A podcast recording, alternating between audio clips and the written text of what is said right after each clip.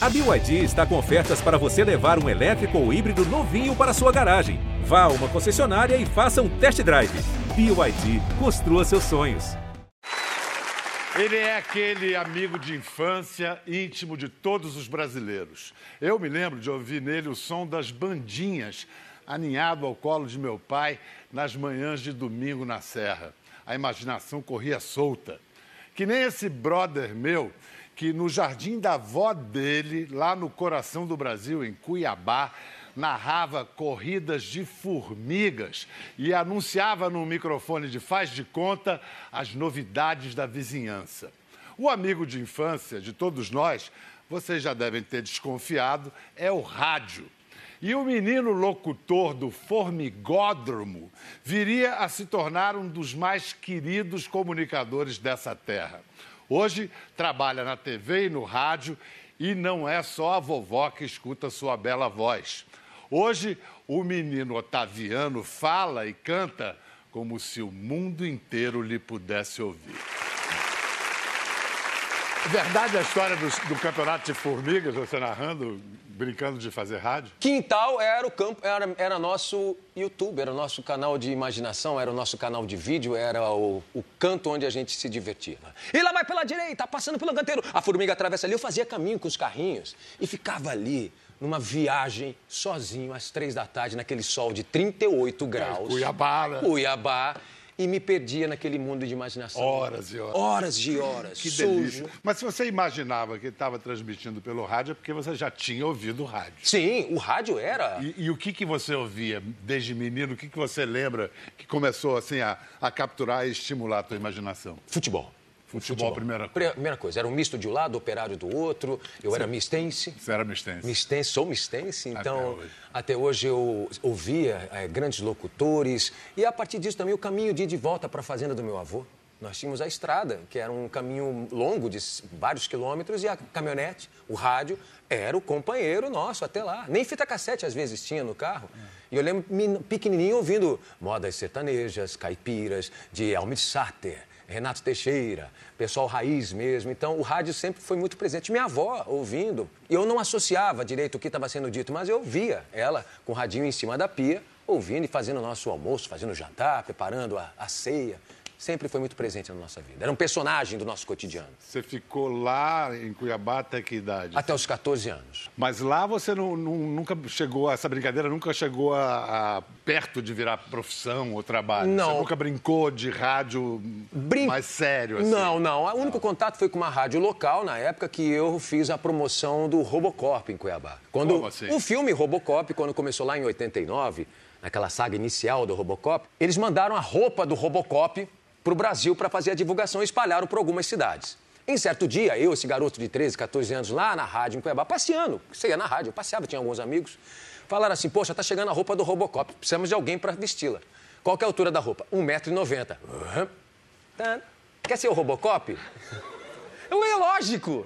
Eu em Cuiabá vou vestir a roupa do Ro- Robocop. A maior roubada da minha vida. 40 graus, a roupa do Robocop pesava uns 17, 18 quilos. Era pesadíssima, era Você tinha que original. passar o dia inteiro assim. E eu saí num carro de corpo de bombeiros andando por essa cidade. Mas suando, mas suava, mas suava. Eu, e você, a roupa, ah, o filme tinha várias roupas, uma para cada posição. Tinha uma roupa que era só para ficar sentado no carro. Ah. Tinha uma roupa que era só para ficar pra- dando tiro. Tinha umas sete, oito tipos de roupas. A minha era para ficar de pé. Então não podia sentar. Que alegria. Ir no banheiro, missão impossível. Que alegria. Ah, e tinha um momento, tinha uma situação engraçada que posso ficar de pé? Por favor. Que você ficava assim com a roupa, né? E eu, Robocop, né? Robocop. Só que nessa roupa, você ficava assim, e se você fizesse assim, um pouco pra frente, ela tinha uma gravidade do inferno que fazia você cair. Pam! Aí as pessoas saíam pra te pegar. Suando, sofrendo, entrando no cinema. Mas uma, uma bela, assim, digamos, um belo batismo profissional. Oh, foi, É. exatamente. Mas foi, o batismo mesmo para valer foi em São Paulo. Foi né? em São Paulo. Como é que foi? Um acaso. Eu, tava, eu já, já jogava vôlei profissionalmente num grande clube de São Paulo. E eu esperando o ônibus na esquina da Alameda Santos, ali com a Joaquim Eugênio de Lima, na beira da Paulista. eu comecei a esperar o ônibus, não tinha celular, não tinha nada disso, e em cima da marquise ali de um edifício estava acontecendo uma promoção de uma rádio, da maior rádio na época, número um de São Paulo. E eu falei, poxa, essa rádio é aqui, é? Que máximo! E comecei a ser abduzido por aquela, aquele momento. Eu não sabia, eu ouvia ela todo dia, mas eu não sabia que estava do lado da minha casa, eu morava ali perto. Fui abduzido por aquela situação, o ônibus passou, eu perdi o ônibus. Aí o que, que eu vou fazer? Vou entrar nessa Vê rádio. que negócio é esse. Fui abduzido, entrei, fui lá no 14 andar, bati na porta da. Entrei, era uma grade e uma porta de madeira. Fiquei nessa grade, Bial, fazendo imitações, sem parar. Porque eu virei para a menina nesse momento e falei assim: olha, eu sou o imitador, porque eu já imitava. E aí eu falei, eu sou imitador, eu queria uma chance. Aí eu vi a promoção lá embaixo, eu queria uma chance para trabalhar aí. Ela assim, você trouxe uma fita demo? Eu não sabia o que era fita demo. Aí só sei que, olha, vou ter que chamar o segurança porque você está atrapalhando a entrada, aí você não quer sair, mas eu quero trabalhar. aí. eu fiquei sendo chato do ano naquele momento. Só que aí eu comecei a imitar sem parar e fazia de tudo. Eu não tinha nada a perder. As pessoas começavam a passar no corredor da rádio, alguns riam, outros perguntavam, que maluco, tem um cara aí fora, fazia... E fazia o Robocop, e fazia Paulo Henrique Amorim, e fazia Paulo Francis. Ei, Nova York, você já viu que fazia... E fazia... bateria. Eu era um inferno. Aí só sei que em um certo momento sai lá de dentro Emílio Surita e Beto Rivera e fala: Você é louco, cara? Eu falei: Sou, mas quero trabalhar.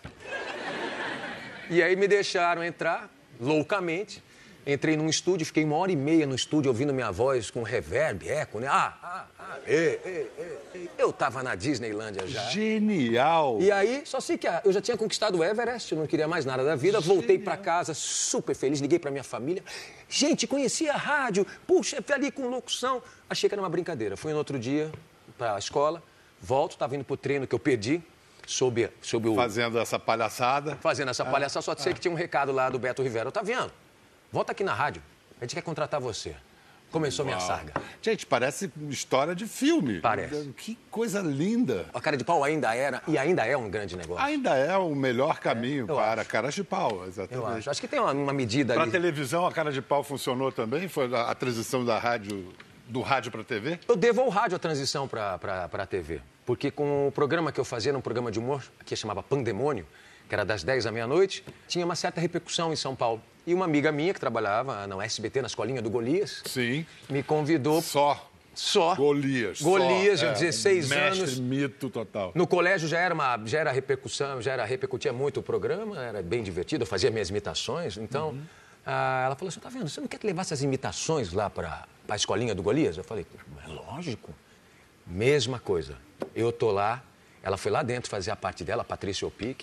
Enquanto ela fazia a cena dela, eu fiquei ali fora no corredor com a mesma cara de pau, aguardando o momento que alguém pudesse me ouvir.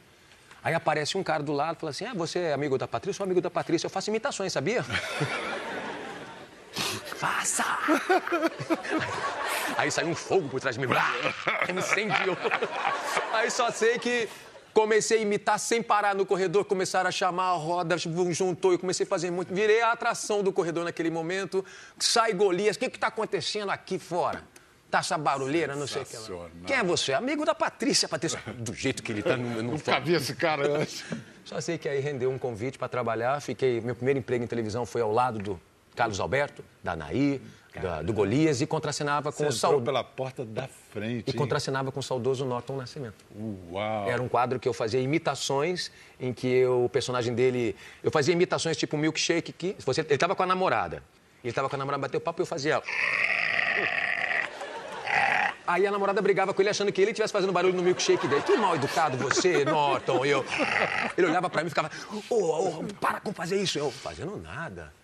Era um barato. Agora, o Otaviano, mesmo sem sair, sem deixar de fazer televisão, ele tá, voltou às origens de rádio. Está no ar, de segunda a sexta, num programa da Rádio Globo. Um programa que, aliás, se chama No Ar. No ar. O clima é muito legal sempre. Olha lá. E aí, rapaziada? Três horas ao vivo no ar, de 8 às 11 da manhã. Qual é a do programa, assim? Qual é o espírito da coisa e co- como é que você encarou essa responsa, né? Porque é uma responsa, três horas Exatamente.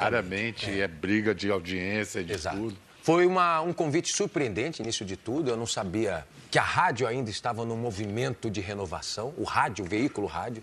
E nesses tempos atuais, de- diante de tantas multiplataformas, eu não acreditei que ainda existe, exi- houvesse a chance do rádio se revigorar, Talvez até por isso mesmo, né? Talvez por foi, profo- por- foi, foi- foi provocado a sair do lugar, sair dessa caixa que ele estava. E quando eu vi os números do rádio, do veículo rádio, de como ele ainda é, ele penetra na vida das pessoas, de como ele faz parte do cotidiano de milhares e milhares de pessoas no Brasil inteiro, no mundo inteiro, através dos aplicativos, etc., eu fiquei espantado. Topei na hora. E a hora que eu vi o horário das 8 às 11, eu entendi, mas por que de manhã? É o prime time, é a faixa nobre. É. o horário noturno da O TV. horário nobre do, do rádio. É, de manhã. E o conceito do programa nosso é de um tradicional morning show, como a gente chama. É, tem humor, música, muita música, informação, descontração. Mas é claro que também a gente entra com o viés do jornalismo também. Eu não me calo também, como um comunicador. Quando tem algo que me incomoda muito, que eu percebo eh, de forma equivocada, especialmente ligada à política, eu não me furto de dar a minha opinião pessoal. Coisa que na televisão você já fica É, tá- mais amarrado para isso. Até Exatamente. por, por imposições de tempo e do próprio, da própria natureza do veículo. Exatamente. O rádio proporciona essa, essa forma opinativa, essa personalidade que você pode invocar no primeiro dia do programa. Ele no primeiro dia. pede isso, né? Ele o veículo pede. exige isso. É, e o veículo. É muito pessoal tudo Exato. no rádio, né? E é emocionante. É. É emocionante. Eu tô apaixonado de novo com o rádio. Pois eu brinco que eu fiz muito pouco de tempo de rádio, dois anos, dois, três anos, no início de tudo, quando eu tinha 15, 16 Uhum. anos. Mas o rádio nunca saiu de mim. Eu sempre levei o rádio como timing, respiração. Capacidade de improviso Isso. que você tem. Isso é do rádio. Ela- ele imputou em mim, o veículo imputou lá atrás, depois de 25 anos de carreira, até hoje, aquilo que eu aprendi de forma tão pequena diante da minha, da minha, da minha carreira tão É uma longa. tremenda escola. Bom, agora a gente tem o privilégio de receber um cara, um jornalista, que tem mais tempo de rádio que o Otaviano tem de vida. Ele está no ar há 56 anos, há 44, só com o programa Pulo do Gato, da Rádio Bandeirantes. Com vocês, José Paulo de Andrade.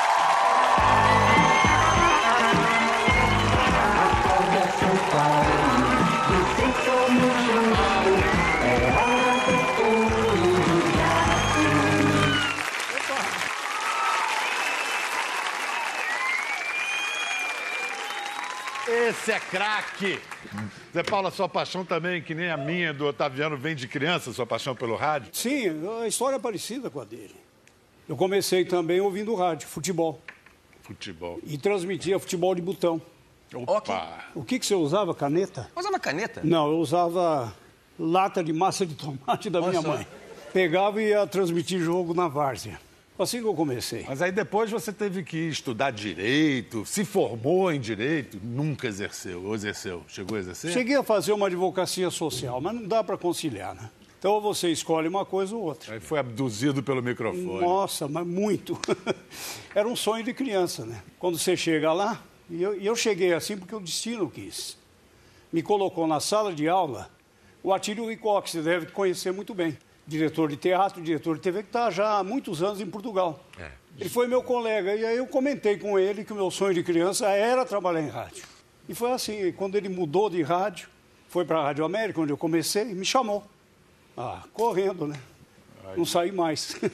A Rádio América que já era do Grupo Bandeirantes. Era do Grupo Bandeirantes. Então você está na mesma casa, no mesmo... 56 anos. Falando do Pulo do Gato, o Pulo do Gato estreou em 73, em plena ditadura. Quando eu nasci. Olha só. Quando eu nasci. Ei, Zé. E, e em plena ditadura, o, pulo do, o gato tinha que pular um bocado por causa da censura. Ou o rádio é um veículo mais difícil de censurar? Não. Você, Tinha censor? você deve lembrar daqueles telefonemas que nós recebíamos. E, e aí eu faço justiça à doutora Solange. Lembra desse nome? Claro. Ela Solange Hernandes, a, Solange- diretora da censura federal. Então, ela, ela se identificava quando ligava, o que não acontecia com outros censores. Cada um inventava lá um apelido, o Capitão Paulo, o Capitão Marcos, cada hora era um. Ela não, ela Você assumia. chegou a ter problemas sérios assim? né? Ah, aquelas recomendações, né? Até absurdas. Teve um surto aí de meningite que foi proibido, não podia, Não podia divulgar, porque ia causar pânico na população, né? Então, quem pegou não ficou nem sabendo por que, que tinha pegado, porque não houve prevenção, né? Veja que absurdo a gente chegou. E no seu programa que acompanhou todo o processo de mudanças e transformações no Brasil, de democratização, você entrevistou grandes figuras da política brasileira, Sim. né? Quem? Brizola. Nós fizemos um programa especial que repercutiu muito e eu guardo até uma crônica foi escrita pelo Enfio. Diz assim, era meio-dia e eu ouvia Brizola. E não acontecia nada na cidade, porque já era o processo de distensão Uhum. do gás. Mas ainda era Brizola notícia do no Brizola tá exílio. poder falar, né? É. Estava no exílio. Ah, tá, tá. Ele estava em Portugal. Ouvimos o Luiz Carlos Prestes. Tudo isso graças ao grande jornalista Roberto Dávila, que é aqui colega de vocês. É, né? o cracaço, Ele nossa foi nosso, foi nosso correspondente lá na, na França há muito Uhum, tempo. Por sinal que eu tive o prazer aqui nos bastidores de encontrar outro que foi correspondente da Rádio Bandeirantes, o Ingo Ostrovski. É, sim, que é diretor de conteúdo É, deste ele foi nosso programa. correspondente em Londres. Pois, olha só. Esse, esse mundo é uma, é uma novela das nove. Mas então, hoje tem essa modernidade. Acho que Otaviano certamente deve ter câmera no estúdio de rádio. Tem. Para ter transmissão para web, Tem. para redes sociais. Você tem. Temos e é uma função hoje quase inerente ao veículo também. Hoje, se você fala em rádio e não falar em TV, é como falar do Bial sem, sem a entrevista. Agora, o Pergunta para o Zé Paulo se ele gosta o de Otaviano é bonito, então ele pode aparecer. eu, ah, né? E você? eu acho que o rádio é magia. É, isso também Eu, acredito. res- eu resisto muito a aceitar, mas tem que aceitar, porque é a modernidade. Mas tem no seu estúdio? Tem. Tem também. Tem, mas você fica de costas. Quase. Sabe o que eu acho, o Bial? Eu, eu guardei uma frase, eu ouvi do Boni. O rádio é a TV com imaginação. É. lindo. É. Então, quando você põe uma TV dentro do estúdio, você acaba com essa magia. Ele diz isso, cita Chacrinha, que fazia o programa de cuecas, fazendo barulho, e as pessoas acreditavam que ele estava dentro de um cassino, iam, é, Então. turistas estrangeiros, iam bater na porta para ir ao cassino, entravam lá, viam aquele louco de cuecas, lá não tinha Que nada. barato. Orson Welles convenceu O mundo tava o- acabando? O público americano que os marcianos estavam pousando de fato. Eu visitei um museu em Nova York, que é o MTNR, que é o Museu da Televisão e Rádio. E lá tem o arquivo do Orson Welles. E você pode ouvir o, momento exato, o áudio original. Eu fui até lá e você ouve. Eu ouvi. É demais. E é, daquela, das décadas de 40 e 50, acho que foi o auge da radionovela. Essas eram as radionovelas. O Anjo não ficou 15 anos em cartaz, no ar, não. Foram 17 anos. E o- era uma loucura, o país parava para ouvir. E essa- Você tem vontade de fazer radionovela? A gente faz sem querer. Porque quando a gente coloca uma trilha sonora bem romântica, por exemplo, você fala de um jeito querendo tocar o coração das pessoas, com verdade, eu me imagino numa cena. Você imagina, eu me imagino numa novela. Essa semana mesmo eu tive uma, uma ouvinte chamada Bernadette, do Rio de Janeiro, que está desde o início desse processo da reformulação da nossa Rádio Globo. Ela tem um quiosque de flores no centro do Rio de Janeiro.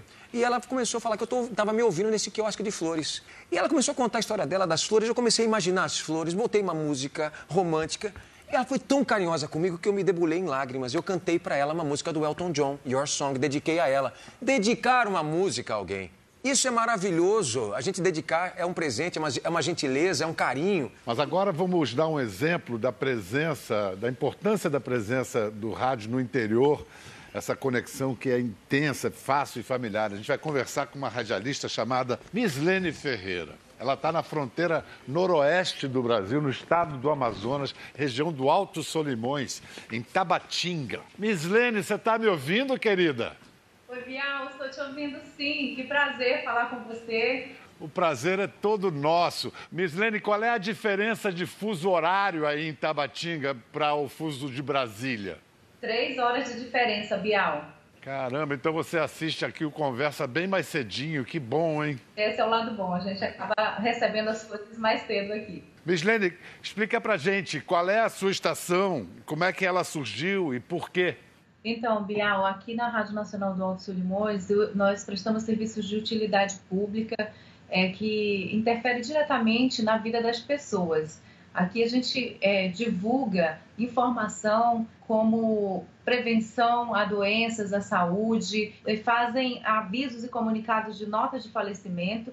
Sem esses avisos, sem é, é, esse acesso à informação, as pessoas não teriam oportunidade de comparecer a velórios, a algumas ocasiões importantes de familiares, porque não tem outro meio de comunicação, né? Então, tem ribeirinhos, moradores indígenas aqui da nossa região, que eles falam que pode faltar o açúcar, o café na sua cesta básica de, alimentação, mas não pode faltar o radinho de pilha, porque é o único meio com que eles realmente se comunicam. Então, esse é, é, é essa é a importância da Rádio Nacional e o papel, a prestação de serviço que ela faz aqui na região. Mislene, quando você entra no ar, qual é a primeira coisa que você diz assim? Olá, fronteira querida, meu Alto Solimões, muito bom dia!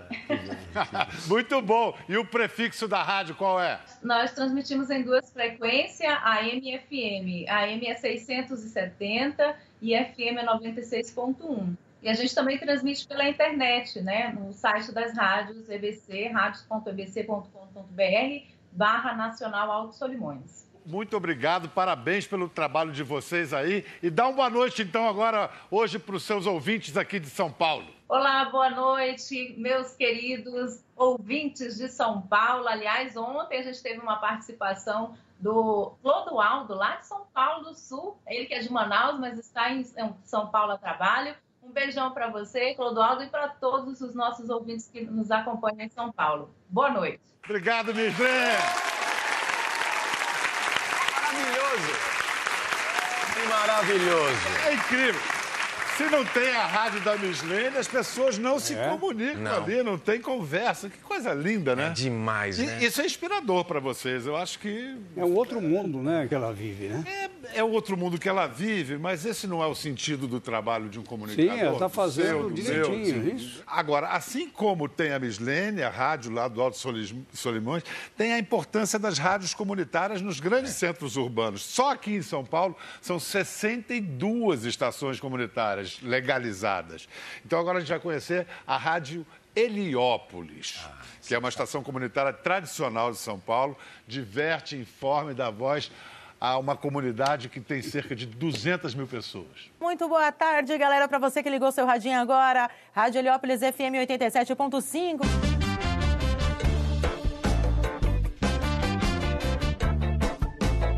Meu nome é Cláudia, mas na Rádio Heliópolis mais conhecida como Claudinha Neves. Eu sou jornalista e aí ao final de semana eu faço a programação na rádio. Né? Ela iniciou em 1992 num sistema de cornetas que eram colocadas nos postes e ligadas nos fios. Então todo mundo era obrigado a ouvir a rádio, só que ela ia só ia ao ar aos domingos.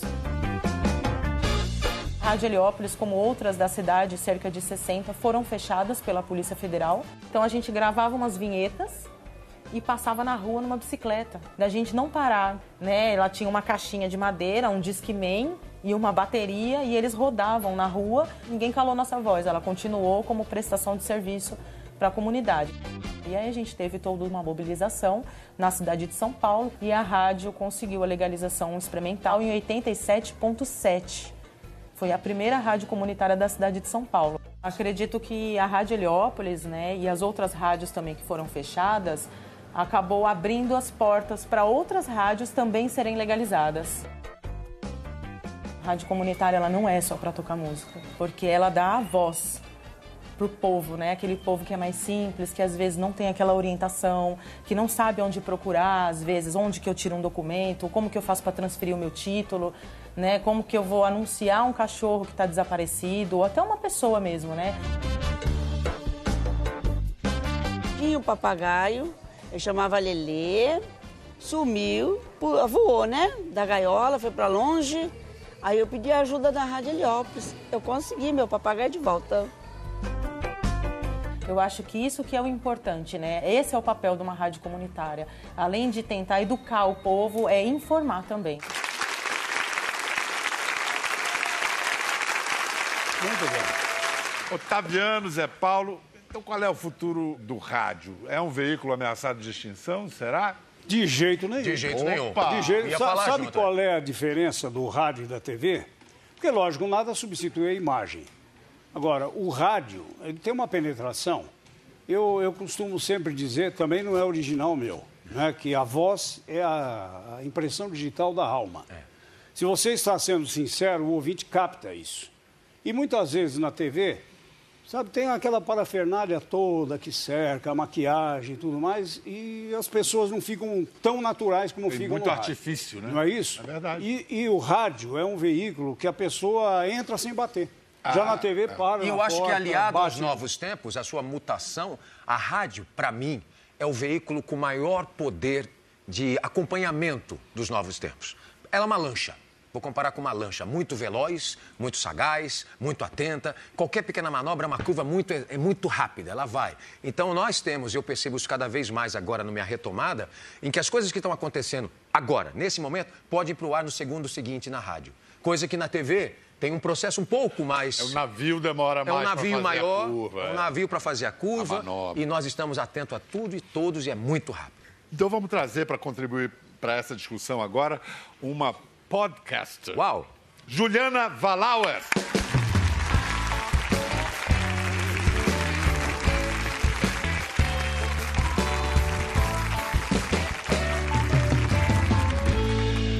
Bem-vinda, Juliana. Bom, digamos que alguém aqui ainda não saiba o que é um podcast. Vamos lá, faz um beabá. O que é? Podcast é qualquer programa transmitido pela internet, streaming de internet. Então, Qualquer ele programa de rádio. Não precisa ser, pode ser qualquer áudio. Então, podcast não é um formato, podcast não é um conteúdo. Podcast é uma plataforma. Então, assim como o rádio é uma plataforma, assim como a TV é uma plataforma. Então, você pode ter podcast, por exemplo, um programa de rádio, como o dele, a gente estava conversando. Ele pode subir pela internet e ele vira um podcast. Agora, você pode ter outros formatos. Você pode ter o que a gente, vocês estavam falando antes da radionovela. Isso. Tem muito podcast que é de storytelling, por exemplo. Então, você vai contar uma história, você vai contar uma novela ali. Tem podcast de tudo que você quiser. Imagina que eu ia para o trabalho todo dia às 8 horas escutando o programa dele. E aí, de repente, a minha rotina mudou, eu tenho que entrar mais cedo. E eu morro de saudade da voz dele, morro de saudade do jeito que ele contava a Muito notícia. obrigado. Ninguém conta notícia que nem ele, ninguém fala do jeito dele. Se ele virou um podcast, está na internet, está disponível por streaming, eu posso escutar no dia seguinte. Na Eu hora que posso- você quiser. Na hora que eu quiser. O meu programa vai para podcast. Nós temos um podcast do nosso programa de 15 minutos que sai logo após, alguns minutos após o programa, com os melhores momentos para que o cara que perdeu, que queira ver à tarde, ouvir à tarde, ele possa ter isso. Essa é uma maneira do rádio se manter vivo. A Bandeirantes também faz isso. Tem o podcast dos programas, principalmente jornalísticos. E né? tem uma aposta também que está sendo feita, que no nosso caso também tem podcasts que são de conteúdo exclusivo. Tem uma parceria com o New York Times, de, das crônicas de amor que passam no New York Times, e eles foram narradas eh, dentro de um podcast que retrata essas histórias contadas lá nos Estados Unidos, aqui da nossa, da nossa É, a maneira. gente tem um projeto até aqui no Conversa também de ter um podcast É. de conversa. E, e é um, uma forma, como é que eu chamaria isso? Um formato que cabe para atender a nichos específicos, assim, o podcast tem essa vocação. Você, por exemplo, o tipo de podcast que você eh, produz visa a, a- a tribos, a nichos ou é algo... Não, o Mamilos faz conversas, fala sobre polêmica com empatia. Então, a gente pega desde adolescente que está se preparando para o Enem, então precisa estudar todas as polêmicas para saber o que, que vai cair na prova, até professores, doutores. Então, você tem a menina que escuta com a mãe, você tem o cara que escuta com a esposa, você tem todas as profissões. Então, não é nicho, pelo contrário. Podcast ele consegue ter um alcance hoje maior do que rádio. Porque, por exemplo, o Mamilos tem gente ouvindo em Tóquio, tem gente ouvindo no Canadá, tem gente ouvindo em Berlim, tem gente ouvindo na favela, tem gente ouvindo na USP, tem gente ouvindo em qualquer lugar. Tem um guru do multimídia, que é o Harry Jenkins, que tem um livro, uma sequência de pensamentos e, e teses. Ele é um guru de multimedialização, de transmídia, que é um livro chamado Cultura da Convergência, que ele apostava lá atrás, na época do- dos cruzamentos da- dos conteúdos, de que nada seria abolido diante do bom conteúdo. Se você tem um bom conteúdo, as plataformas vão descobrir como atrair esse ou aquele determinado público. A rádio não vai ser anulada pela TV, a TV não vai ser anulada pelo on demand. Onde tiver bom conteúdo, vai ser convergido. Nós estamos botando o podcast com sintoma de rádio dentro dele, isso é muito legal. A gente estava falando do caráter pessoal e emocional que o rádio tem, que o podcast também tem, né? Muito demais. É emocionante, né? Vo- Vocês recebem, o podcast também recebe cartas, como Demais. os apresentadores de rádio Demais. recebem cartas pessoais e, Sim. e derramadas e Sim. confessionais. Sim. É, Juliana, então diga, como, como é que você acessa o podcast para a turma? ah, então, podcast... Falou a voz da experiência. Podcast da Jujuju. Mamilos Então, podcast você consegue por vários agregadores, então no iTunes tem, no Spotify tem, e o Mamilos você escuta no mamilos.b9.com.br. Sensacional o nome. O nome é Porque sério. mamilos são polêmicos, né? Então Ótimo. eu acho que é justo, digno. Mas você estava perguntando O meu sobre... não é muito polêmico. Os meus. Mas você perguntou sobre Eu o certo, perguntei, eu né? perguntei sobre a coisa da emoção para vocês, porque, inclusive, disse que certas notícias pelo telefone, só pela voz, é, é melhor não dar, porque a voltagem emocional de algo dito só com a voz é muito maior.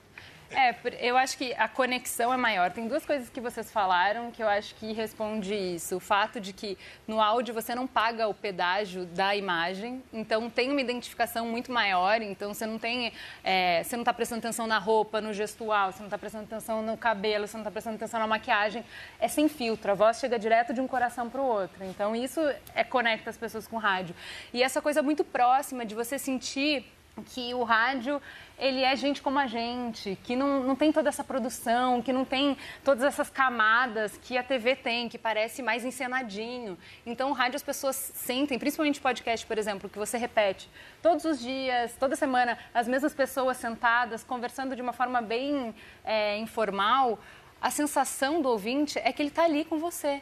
Então, como toda semana, é, religiosamente, ele recebe no aplicativo o episódio novo e ele tem o seu hábito, então, ah, eu vou escutar o meu podcast todo dia quando eu levo o meu cachorro para passear, ou eu escuto sempre que eu lavo louça, ou eu escuto no carro indo para o trabalho, eu o escuto rádio, é um relógio, malhando. o rádio torna-se o relógio da vida É. das pessoas. Há, há tanto que a gente coloca no nosso roteiro lá horários certos da entrada de cada coisa, pois a pessoa se programa às vezes não para ver três horas de, de duração, mas aquele momento exato. E ele sabe que naquele momento exato a hora é essa e ele tem que estar naquele lugar em, em um certo momento. Gente, Otaviano, brigadíssimo. Obrigado você, Biel. Obrigado, Zé Paulo. Foi uma honra ter você aqui. A honra é ter participado desse programa. Tão descontraído. Conhecer a Juliana, Conhecer né, a é Juliana, podcast.